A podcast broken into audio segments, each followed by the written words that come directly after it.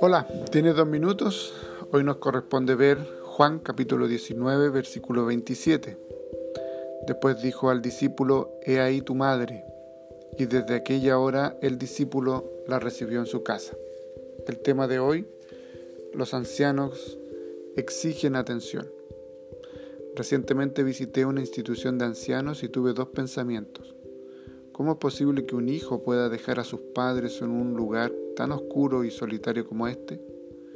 Después pensé, voy a traer a mi hija acá para que ella también lo vea y no me deje en este lugar en el futuro. Es por causa de pensamientos hipócritas como esos que los ancianos son marginados y sufren discriminación. Hace falta cuidar a los ancianos en lugares públicos, en los bancos y hasta en las iglesias. Pocas personas tienen paciencia con ellos y así van siendo descartados, colocados al margen de la sociedad. No podemos dejar que nuestros viejitos lleguen a convertirse en motivo para chistes. Una vez más el ejemplo viene de Jesús.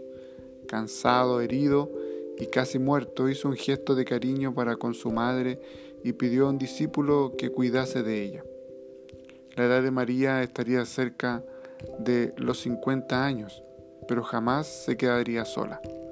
El cuidado que Cristo mostró refleja el amor por la persona a través de la cual ha venido al mundo.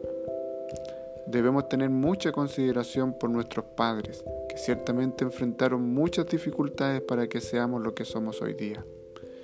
No te avergüences jamás de tu pasado y de las personas que ayudaron a formar tu carácter y la historia de tu vida. Oremos. Poderoso Dios, ayúdanos a no olvidarnos de que en el futuro también seremos viejos, que les mostremos cariño, especialmente a nuestros padres, en el nombre de Jesús. Amén.